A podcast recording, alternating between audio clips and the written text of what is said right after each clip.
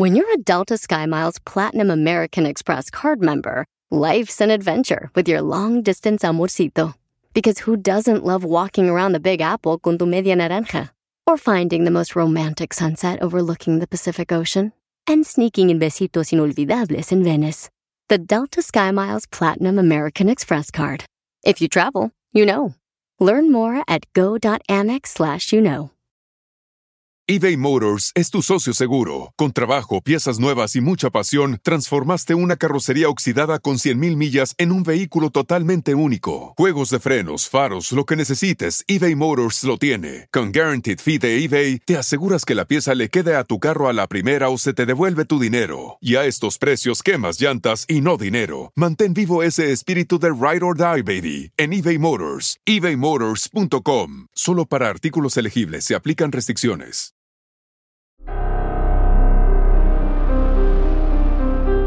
En Código Misterio encontrarás temas relacionados con energías, cuarzos, sanaciones, meditación, ovnis, fantasmas, pirámides, misterios inexplicables, culturas antiguas y continentes desaparecidos. Pero también nos remontaremos al conocimiento de nuestros ancestros para vivir una vida más sencilla pero plena. Bienvenidos.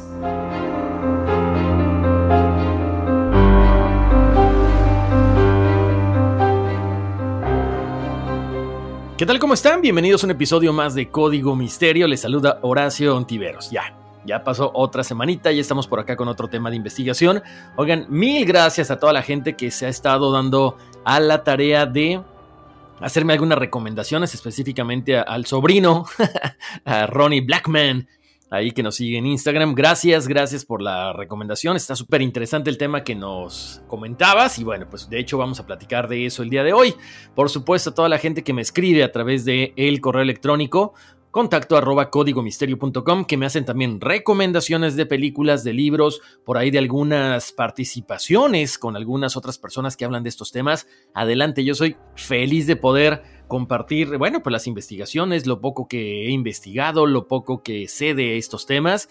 Y el chiste es, bueno, pues que se haga de esto cada vez un proyecto mucho más, más, más grande, participando con toda la gente que está allá afuera y que hace un excelente trabajo también. Así que gracias a todos ustedes que me escriben tanto a contacto arroba códigomisterio.com como a las redes sociales Facebook e Instagram, Código Misterio. Y por supuesto, gracias a todos ustedes que pasan la voz de que estamos en todas las plataformas de audio, empezando por Pandora, Apple Podcast, Google Podcast, Spotify, donde quieran. Ya saben, lo importante de esto es descargar el podcast, pasar la voz de que estamos en todos lados para que las descargas sigan subiendo y podamos definitivamente y tratar de agendar cada vez más episodios a la semana. Bueno, dicho esto, una vez más los invito a que vayan a checar el proyecto de Bienestar Integral, All for NES o Todos por el NES. Estamos también en las plataformas de YouTube y también en la versión del podcast. Así que vayan, conozcan un poquito más acerca de bienestar integral, bienestar corporativo, dietas, meditación, motivación y muchas cosas más. Bueno, ya estamos por acá, como siempre, y mando un saludo muy especial para nuestro buen amigo el Tarzán de Radio Láser allá con su programa El Tarzán y sus jaladas, que nos enlazamos todos los martes y todos los viernes en punto de las 8.30 de la noche, hora local de Los Ángeles. Y salimos en varios mercados por allá. Así que saludos para él. Y listos, listos, porque vamos a empezar con este tema que nos hizo la recomendación el sobrino Ronnie Blackman acerca de el famoso Roswell chileno. Interesantísimo todo esto. Esto que pasó en Paiwano, en esta localidad ahí en Chile todo lo que involucra, ¿no? El hecho de un accidente ovni, de los testigos, pero fíjense, hemos oído hablar, bueno, de muchísimas cosas en Chile, hemos por ahí investigado para conocer un poquito más del antecedente de lo que ha pasado en Chile durante muchísimos años y vamos a platicar acerca de los avistamientos más importantes para poderle dar pie precisamente a este tema de Paiwano, el Roswell chileno. Entonces, una, es, es interesante conocer por qué Chile es uno de los lugares con más avistamientos ovni por encima de Brasil, por encima de México, por encima de Estados Unidos. Ahora, hay muchas teorías, una de las cuales se me hace muy interesante es porque aparentemente el suelo de ahí es rico en minerales, especialmente hay depósitos de uranio. Y ya saben que cuando hay uranio, normalmente aparecen muchos ovnis. Además, el Valle de Elqui, durante la década de 1970 y 1980, se convirtió en un lugar muy visitado por los hippies para hablar de meditación, de las religiones orientales y, además, incluso se comenta que fueron varios monjes tibetanos hasta este lugar, porque Yasa está a 30 grados de latitud norte, mientras que el Valle de Elqui está a 30 grados de latitud sur. Aquí hay una cuestión que no se sabe qué fue lo que pasó con los monjes, pero varias personas dicen que ahí, en este lugar, convergen muchas energías, es un centro magnético de la Tierra, por lo tanto se le podría comparar con el Tíbet.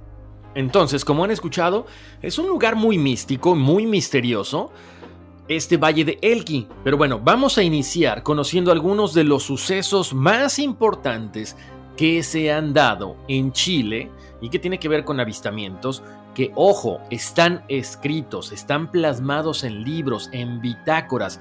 No voy a hablar de todos porque el chiste es que hablemos precisamente de este accidente, de esta nave espacial, pero sí es importante darnos cuenta de que en Chile incluso se pudiera manejar la teoría de que hay una puerta dimensional.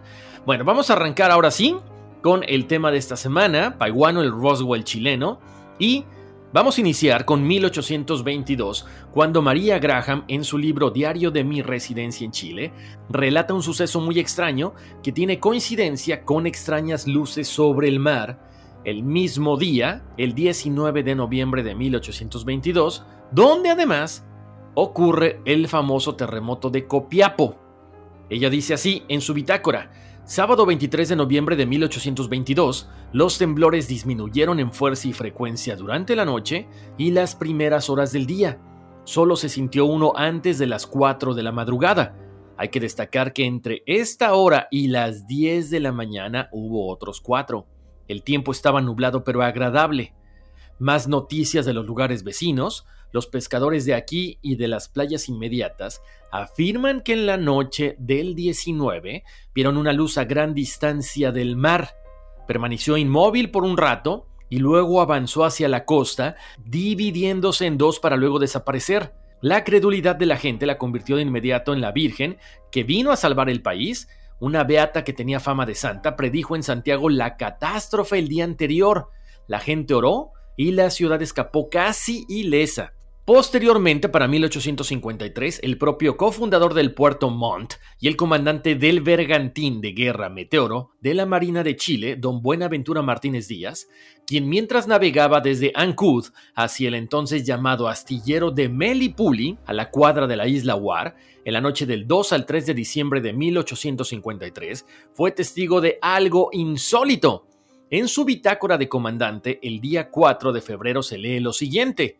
A las nueve de la noche reinaba ya una profunda obscuridad a pesar de estar el cielo despejado al occidente. El oriente tenía un aspecto tempestuoso. Pardos nubarrones nos ocultaban enteramente las cordilleras. De repente, un fenómeno ígneo de un brillo extraordinario, acompañado de un fuerte estrépito, surcó la nube en forma de centella, dando a todos los contornos la luz del día dejándonos tres segundos después en la más profunda oscuridad.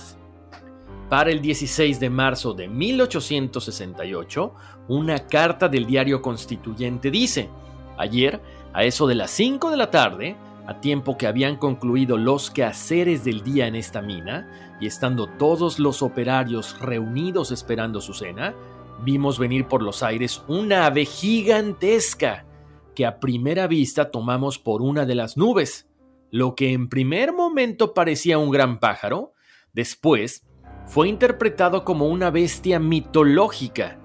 A medida que el objeto en cuestión se acercaba infundiéndonos una justa sorpresa, pudimos notar que era un volátil desconocido, tal vez un Dijin de las mil y una noches. Cuando pasó a corta distancia sobre nuestras cabezas, pudimos notar la rara estructura de su cuerpo. Sus grandes alas estaban vestidas de plumas parduzcas, la cabeza del monstruo parecía el de una langosta, mientras que su cuerpo solo dejaba ver escamas brillantes que sonaban como partículas metálicas cuando el raro animal se replegaba sobre sí mismo. Lo mismo sucedió el primero de julio de 1868. Para el 14 de noviembre de 1868 de ese mismo año, por supuesto, dicen, acababa de tener lugar la lluvia de estrellas o bólidos que de algunos años a esta parte viene observándose en la noche del 13 al 14 de noviembre. Una casualidad nos puso en actitud de testificar la existencia de tal fenómeno en esta latitud y de recrearnos en la contemplación de ese precioso fuego de artificio encendido por la naturaleza, cuya explicación escapa todavía a las investigaciones de la ciencia. Lo extraño de esta lluvia es que los meteoritos volaban en formación y a baja altura sobre los cerros.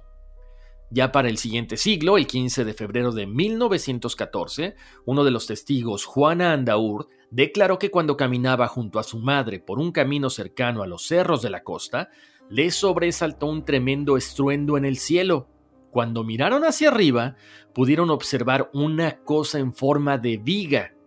Caía quemándose, cayendo en una zona montañosa, lo que provocó un tremendo incendio. Otro testigo, la señora Juana recuerda que el fenómeno ocurrió como a las 4 de la tarde y que cerca de donde estaban, un grupo celebraba un matrimonio con un picnic. A todos les dio tanto miedo que se acabó la fiesta y se fueron corriendo a sus casas. Otro suceso fue publicado por el Diario de la Mañana de Talca el 16 de febrero de 1914 y decía así, fenómeno celeste de ayer a las 5.55 horas se vio atravesar los cielos celestes de la ciudad de Talca en dirección poniente a oriente. El luminoso cuerpo dejó impresionado a todos los testigos que lo contemplaron. La humareda blanca que dejó a su paso tardó casi 15 minutos en disiparse. Algunos testigos especulan que podría tratarse de algún fuego artificial o un aeroplano incendiándose. Otro evento sucedió el 6 de abril de 1914. Un reportaje aparecido en la revista Reportajes del diario El Mercurio de Antofagasta relata, 6 de abril, cercano a las 21.20 horas, se vio en el cielo el paso de un hermoso bólido de color rojo amarillento. El reporte asegura que el objeto en forma de ferrocarril estaba dividido en cuatro partes de mayor a menor. Su velocidad era relativamente lenta y se desplazó en dirección al noreste hasta perderse en el firmamento. Bólidos de esta clase no se habían observado en estas regiones desde hacía más de 20 años. Otro suceso aconteció el 9 de mayo de 1938. La prensa publicó la aparición de un bólido sobre los cielos de Santiago. Para algunos, un meteorito, para otros una bola con vida propia, pues no se movía como un meteorito, realizaba cambios en su dirección. En 1952 se comenta que hubo un ovni en un desfile de Santiago. El diario Las Últimas Noticias publica declaraciones de un comandante del ejército de Chile que relató que el 10 de julio de 1946, con motivo de la conmemoración del combate de la Concepción, le correspondió pronunciar un discurso sobre el evento histórico en el régimen Granaderos. Cerca de las 11:45, notó que todos los oyentes tenían la vista fija en el cielo, por lo que miró hacia donde todos miraban, constatando de que se trataba de un objeto color rojo anaranjado, ubicado en dirección al océano, y que parecía girar sobre sí mismo. Afirmaba que no se trataba de Venus ni de nada parecido. El fenómeno duró alrededor de una hora, pero no pudieron seguir contemplándolo porque se nubló lo que hizo que el objeto desapareciera detrás de las nubes. Posteriormente, el 19 de junio de 1969, expedicionarios chilenos, argentinos y británicos observaron el paso de un objeto luminoso que volaba en zigzag y que quedaba suspendido en el aire. Mario Jan Barrera, de la base antártica chilena Arturo Prat, envió inmediatamente un radiograma con los detalles de dicha observación al cuartel general de la aeronáutica en Chile. el 17 de agosto de 1985, durante la transmisión del programa Sábado Gigante a las 3.30 horas de la tarde, don Francisco, en plena transmisión del programa, anuncia que hay dos objetos luminosos sobre Santiago. En conversación en ese entonces con la torre de control del aeropuerto de Concepción y la torre de control del aeropuerto de Santiago, corroboraron que el objeto se había desplazado 500 kilómetros en un minuto y medio. En 1992, dos fotografías satelitales captaron un objeto que mediría más de 450 kilómetros de diámetro. En esta fecha, en 1992, el satélite meteorológico estadounidense GOES-8 envió desde sus servidores a través del mundo una foto que fue rápidamente eliminada desde Estados Unidos. Qué raro, ¿no? En ella se apreciaba un objeto elíptico frente a las costas de Chile, pero alcanzó a ser capturada por el Servicio Aéreo Fotométrico de Santiago y luego se entregó a las autoridades correspondientes. Lo curioso es que en 1996, cuatro años después, se repitió el evento. Esta vez el objeto fue captado por el Centro Meteorológico Regional de Antofagasta, pero esta vez el objeto apareció frente a Brasil. Ahora sí, después de haber escuchado algunos de los avistamientos más importantes que se dan en Chile, vamos a entrar de lleno con el acontecimiento que nos interesa. Pongan atención, ¿por qué les ponía de referencia todos estos encuentros, avistamientos? Que no son todos, solamente agarré algunos. Porque ante toda esta situación, ante todos estos avistamientos que se han dado en Chile, se rumora por lo que sucedió en Paihuano que Estados Unidos tiene una base secreta en este país. Porque misteriosamente después de que se estrella este ovni, llegan a los pocos minutos dos helicópteros norteamericanos. Pero bueno, no nos vamos a adelantar, vamos a empezar a platicar ahora sí de qué fue lo que sucedió en esta ocasión. El 7 de octubre de 1998 va a ser una fecha que pocos chilenos y pocas personas en el mundo van a poder olvidar, porque cerca de las 4 de la tarde, algo muy inusual rompió la tranquilidad del famoso pueblo de Paihuano. Varios lugareños, entre ellos había campesinos, profesores, dueñas de casa, funcionarios municipales, fueron testigos de un choque de un objeto volador no identificado de color plateado en una de las laderas del Cerro de las Moyacas. Si no ubican el cerro, pueden ir a checar las fotografías que están en las redes sociales de Código Misterio. Según el relato de estas personas, el objeto habría rebotado en un cerro para posteriormente caer partido en dos en la siguiente montaña, quedándose una parte en la cima mientras la otra caía más abajo. Ellos dicen que el objeto era algo muy parecido a un disco metálico, que irradiaba por el sol un brillo metálico muy intenso. Las personas dicen que nunca en su vida habían presenciado algo tan extraño. Por supuesto, mucha gente presenció lo mismo. Así lo relató en su momento Raúl Flores, un vecino cuya casa estaba enclavada en los pies del Cerro de las Moyacas. Ahora, interesante, porque normalmente escuchamos que los ovnis no hacen ningún tipo de ruido, pero los habitantes de este lugar dicen que de pronto se vieron como sacudidos por un tremendo ruido, como el de los aviones cuando van a gran velocidad o como cuando cruzan la barrera del sonido. Un objeto, en este caso, como les decía, un objeto volador, que describieron de color metálico y aproximadamente unos 15 metros de diámetro, estaba estático sobre la cumbre del Cerro de las Moyacas. ¿Qué pasó después? El objeto comienza a elevarse de pronto da un violento giro y es cuando choca, se parte en dos y como les decía, una parte, que yo, una parte cayó en la cima y la otra en el otro cerro. Aparentemente la huella de este choque está ahí y se puede ver en las fotos de las redes sociales. A ver, hay varios testimonios de la gente que estuvo ahí, algunos concuerdan, otros no, pero bueno, varias personas dicen que efectivamente era un objeto de color metálico plateado, que incluso pudieron ver a dos seres que eran del tamaño de un niño. Algunos dicen que era la piel de color blanco, de color beige, otros dicen que era más que nada como tono grisáceo, que tenían ojos grandes, cinturones con símbolos y en lugar de manos tenían como una especie de garras y que la piel la tenían como escamosa. Lo que comentan de la nave es que el sol reflejaba en su estructura precisamente la luz, por lo tanto era muy fácil su observación. Para muchos era una nave alargada, otros comentan que era en forma de disco. Aquí hay una cuestión que la gente no se pone muy de acuerdo. Algunos dicen que esto sucedió el miércoles 7 y que la nave quedó 7, 8 y 9 ahí mismo, en la montaña. Otros dicen que fue retirada minutos después de que se estrellara contra la montaña. También la gente dice que después de caer esta nave se registraron varios temblores.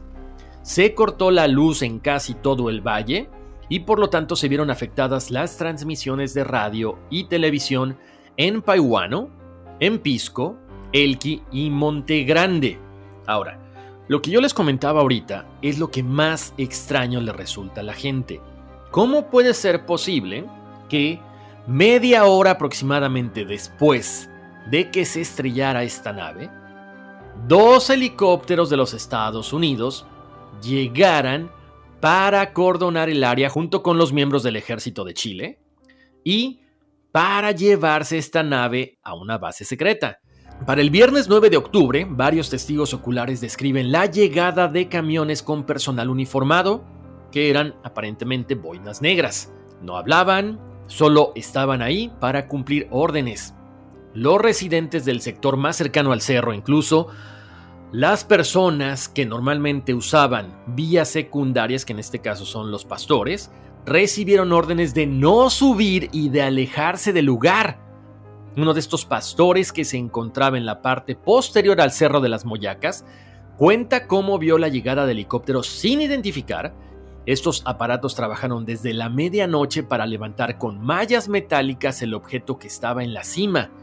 Después lo instalaron en unos contenedores que fueron arrastrados hasta grandes camiones del ejército de Chile. Aquí, como siempre, hay varias teorías. Algunas personas dicen que habían recuperado una nave nodriza, otros decían que solamente era una nave pequeña. El investigador que vive en la zona, Patricio Díaz, logró recoger varios testimonios de los lugareños que describieron cómo operaban los helicópteros en la noche, iluminando gran parte del cerro y recuperando objetos y fragmentos en la cima, que brilló además esta nave intensamente durante todo el jueves 8 de octubre ante los ojos de los habitantes de Paihuano. El administrador del complejo turístico Gabriela Mistral del pueblo de Pisco, Omar Prieto, declaró, Yo tuve la oportunidad de verlo con mis propios ojos. Era algo como un ala de avión. Todo el mundo lo vio. Permaneció en el cerro durante dos días y medio. Después, desapareció durante la noche y no hubo más información. Los militares nos impidieron subir y siempre ocurren cosas anormales aquí. Apagones de luz, interferencia de radio y TV, los motivos los desconocemos. Ahora, el lugar que sirvió de base se conoce como La Palmilla y se encuentra en las faldas del monte. Ahí se observaron huellas de camiones de grueso tonelaje al día siguiente de que se recogiera el objeto. En la parte superior del cerro hubo una intensa actividad. Un testigo asegura haber visto una extensa hendidura de casi 5 metros y unos 40 centímetros de profundidad que estaba rodeado por huellas de botas militares y vehículos pesados. Ahora me llama la atención porque donde se estrella esta nave se ve que es el suelo bastante duro. O sea, no es un lugar donde pueda, no sé, un auto o una persona al caminar con sus botas dejar muchas huellas. Pero bueno, hay que creer en lo que dicen los testigos, ¿no? Vamos a ir a una breve pausa comercial, pero regresando vamos a platicar acerca de lo que pasó el 12 de octubre de ese año, pero además también de supuestamente un testigo que logró hacerse de una parte de esta nave.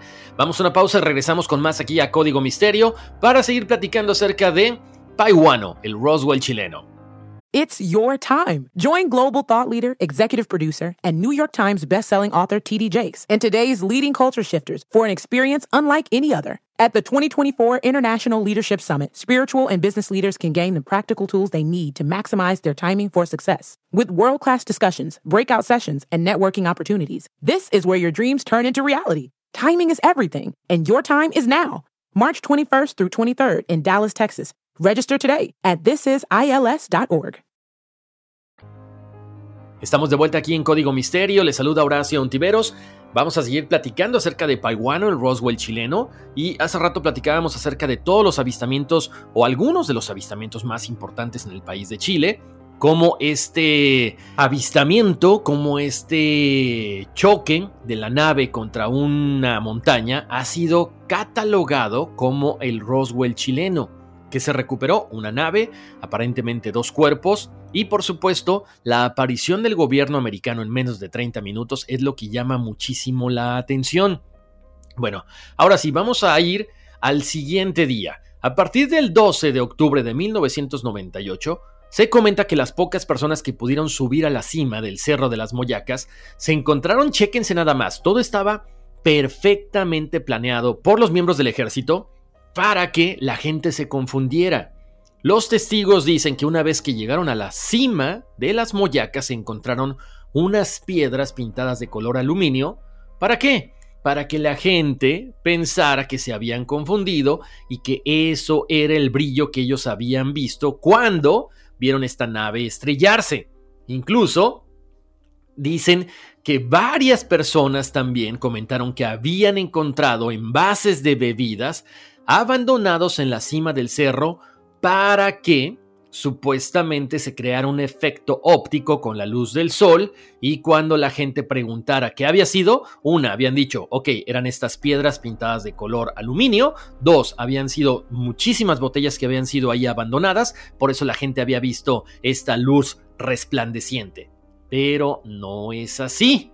Pero fíjense cómo toda esta mentira estaba perfectamente articulada. El Observatorio Astronómico El Tololo declaró que el fenómeno había sido causado por un globo meteorológico fuera de control que había caído en las Moyacas. Ajá, ni quien les crea. Sin embargo, Gustavo Rodríguez de la Dirección de Aeronáutica Civil y secretario del Comité de Estudios de Fenómenos Aéreos Anómalos dejó bien en claro que no había ninguna información de un lanzamiento de un globo en la zona ya que toda acción de este tipo debe notificarse con 48 horas de anticipación. Sin embargo, lo más extraño de esta reacción del Tololo se tomó atribuciones que no tenía, sobrepasando incluso a la CEFA, al mismo tiempo que ese organismo dependiente de la Fuerza Aérea de Chile se inhibía y ni siquiera se desplazaba a la zona, al menos oficialmente. El general Ricardo Bermúdez, director de la CEFA, declaró que este organismo simplemente no daba crédito a los hechos de Paiwano. No obstante, en una posterior reunión mantenida con Mario Dusuel, psiquiatra asesor del CEFA, que se había trasladado a la zona con el geofísico Carlos Leiva, surgió un dato de gran interés, porque al parecer estas personas recogieron testimonios de varios testigos, específicamente de un arriero que había recibido la visita de un capitán de la Fuerza Aérea de Chile, quien lo interrogó sobre la caída del objeto. Ahora, pongan atención porque supuestamente hay un testigo que no solamente subió al cerro antes de que llegaran los helicópteros, el ejército, él dice que Tomó su auto, llegó hasta las faldas del cerro, de ahí caminó. Es un poquito increíble porque supuestamente está muy lejos de donde se puede uno estacionar hasta llegar donde la nave se estrelló, pero él dice que llegó, vio los dos cuerpos, vio la nave esparcida por todos lados, pero ¿qué creen? Recogió un pedazo de este ovni. En ese momento es cuando llegan los helicópteros, cuando llegan los militares él se espanta y sale corriendo.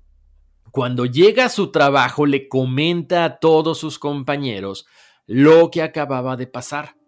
Varios de ellos fueron testigos cuando él saca este metal y se los muestra. Él dice que no era un metal muy duro y que de hecho trató de compartirlo con sus amigos, pero no pudo cortarlo. Lo golpeó con un martillo y no le pasaba nada. Lo misterioso de este caso es que al siguiente día comenzaron a llamarle por teléfono. Las llamadas eran de personas con acento muy extraño, que decían pertenecer a la NASA y que ellos sabían que había encontrado un pedazo de metal de una nave de otro mundo. Él simple y sencillamente les dijo que no sabía de qué hablaban, que él no tenía nada, así que les colgaba después. La cosa se puso más intensa, las llamadas subieron de frecuencia, ya le hablaban varias veces al día, incluso varios de sus amigos le dijeron que por favor compartiera ese metal con ellos, a lo que él les dijo que no y que definitivamente hasta ahí llegaba como testigo de lo que había pasado. Él comenta que después de tanta insistencia por la gente de la NASA y por sus compañeros de trabajo y familiares, decidió enterrar este metal.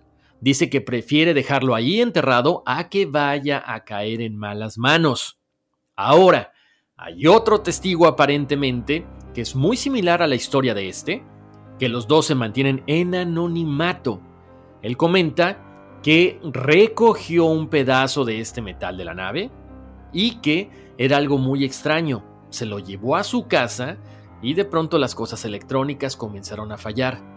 Se prendía la televisión, se prendía el microondas y que por las noches este metal emitía un destello muy intenso.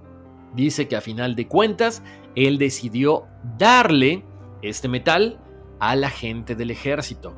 Otra de las cosas que también nos llama la atención, que les comentaba al principio del podcast, es que este valle de Elki es un lugar muy especial. ¿Por qué? Bueno, porque hay mucho uranio y además el 15 de junio de 1998, o sea, cuatro meses antes de esto que estamos hablando de Paiwano, se detectó otra caída de un objeto que habría quedado enterrado en la nieve en la región denominada Quebrada de Ukumi o de Uchumi, a unos 20 kilómetros. La precipitación de esta nave fue acompañada por un ruido ensordecedor las ventanas incluso de muchas casas saltaron hechas trizas, al mismo tiempo que muchos testigos decían que la noche se había convertido en día, había muchísima luz. Este espectacular fenómeno luminoso alcanzó las localidades de El Indio y Ovalle, que se encuentra a 200 kilómetros de distancia. También se detectaron varias tormentas repentinas. Los testimonios no hablan de pánico, porque la gente de esta zona está acostumbrada a ver las luces y muchas de estas cosas. Otro testigo, un taxista, dice que esa noche llevaba a cuatro pasajeros por la carretera de Paiguano a Vicuña. Él se sintió impotente ante el miedo de los ocupantes del vehículo, específicamente cuando los pasajeros se pusieron muy nerviosos ante esta luz que iluminó todo el valle. Él comenta que fue como si de pronto se hiciera de día a pesar de que estaban de madrugada. Para él es algo muy normal porque dice que estas luces son frecuentes en la zona, salen de atrás de las montañas y básicamente todo el mundo las ha visto. Bueno, regresando a lo que sucedió horas después de este choque de esta nave en Paiwano, llamó mucho la atención que, cuando ya estaba todo bajo control militar, un servidor público de la municipalidad de Paiwano pretendía comentar este incidente de choque en una conferencia de prensa, pero misteriosamente recibió una llamada, dicen que de un presunto funcionario de la NASA, que le pidió que cancelara la conferencia de prensa, que no dijera nada y que no entregara ninguna información a medios. El alcalde accedió a la petición para tratar de conseguir más información. Obviamente esta información nunca llegó. Lo que sí es que, como les decía, esa misma noche, los helicópteros militares Black Hawk americanos sobrevolaron la zona y se llevaron pues todos los restos de los alienígenas y de las naves. Por supuesto, los testimonios de varios testigos comenzaron a dar vueltas por todos lados. Incluso un taxista que transitaba por los alrededores en busca de pasajeros aseguró a la gente que había visto tres camiones verdes que circulaban por una vía alternativa y arrastraban una gran rampa. En la misma iba un enorme objeto metálico de estructura curva y de color gris, con tonos fosforescentes, cubierto parcialmente por una lona. Después de ese reporte, nunca más se volvió a saber del ovni estrellado en Paiwano. Como siempre, las teorías han dado muchísimas vueltas por todo el mundo, específicamente por ahí. Como les decía, para algunos fue un globo meteorológico, otros una sonda extraviada, otros dicen que era un vehículo volador teledirigido, hagan de cuenta como un dron, y también se manejó la teoría de que era un meteoro que provenía del espacio exterior o quizás una nave secreta de los norteamericanos que había sido puesta en el aire en el marco de la Operación UNITAS y que se habían estado efectuando en la zona varias pruebas de tres drones militares y que habían ingresado a la zona del cajón y uno de ellos se había desplomado en el cerro. Por supuesto, se dice que las Fuerzas Armadas habían entrado, habían recuperado dicho objeto y que no había nada de naves espaciales. Simple y sencillamente, habían recuperado un dron que era propiedad de los Estados Unidos. Los expertos indicaron que se trataba de un objeto de alta tecnología y que por supuesto no podía ser revelada más información. Nos llama mucho la atención. Ok, llegaron los helicópteros del ejército estadounidense, llegaron la gente del ejército chileno, pero ¿qué hacía la NASA ahí? ¿Qué estaban ellos eh, recuperando o por qué fueron llamados? Quizá como les digo, es tan común ver este tipo de naves, este tipo de avistamientos en Chile, que ya está esta base secreta de los Estados Unidos y la NASA operando en este país. Algo más o menos similar a lo que sucedió con la cueva de los tallos, cuando precisamente Armstrong fue llamado para ver lo que se había encontrado en esta cueva en el Ecuador. Es un tema que después haremos ahí con profundidad para platicarlo, pero es bien interesante todo lo que sucedió en este famoso pueblo de Chile. Como siempre, muchísimas gracias por el favor de su atención. Me encantaría que me digan qué opinan ustedes. ¿Hay una base militar ahí? Eh, ¿Es una puerta dimensional? ¿Por qué tantos avistamientos en este país? ¿Será por el uranio? ¿Será otras cosas que no están a la vista de nuestros ojos? Por favor, escríbanme a contacto arroba códigomisterio.com Déjenme sus mensajes en las redes sociales, Código Misterio en Facebook e Instagram. Y por supuesto, pasen la voz de que estamos en todas las plataformas de audio: Apple Podcast, Google Podcast, Spotify, Pandora. Descarguen el podcast, pasen la voz y nos escucharemos muy prontito con otro tema de investigación. Les mando un abrazo, muchas bendiciones. Les recomiendo, como siempre, la meditación y nos escuchamos muy prontito. Y vámonos, que aquí espantan. Across America, BP supports more than 275,000 jobs to keep energy flowing. Jobs like building grid scale solar energy in Ohio and producing gas with fewer operational emissions in Texas. It's and, not or. See what doing both means for energy nationwide at bp.com slash investing in America. It's your time. Join global thought leader, executive producer, and New York Times bestselling author TD Jakes and today's leading culture shifters for an experience unlike any other. At the 2024 International Leadership Summit, spiritual and business leaders can gain the practical tools they need to maximize their timing for success. With world class discussions, breakout sessions, and networking opportunities, this is where your dreams turn into reality. Timing is everything, and your time is now. March 21st through 23rd in Dallas, Texas. Register today at thisisils.org.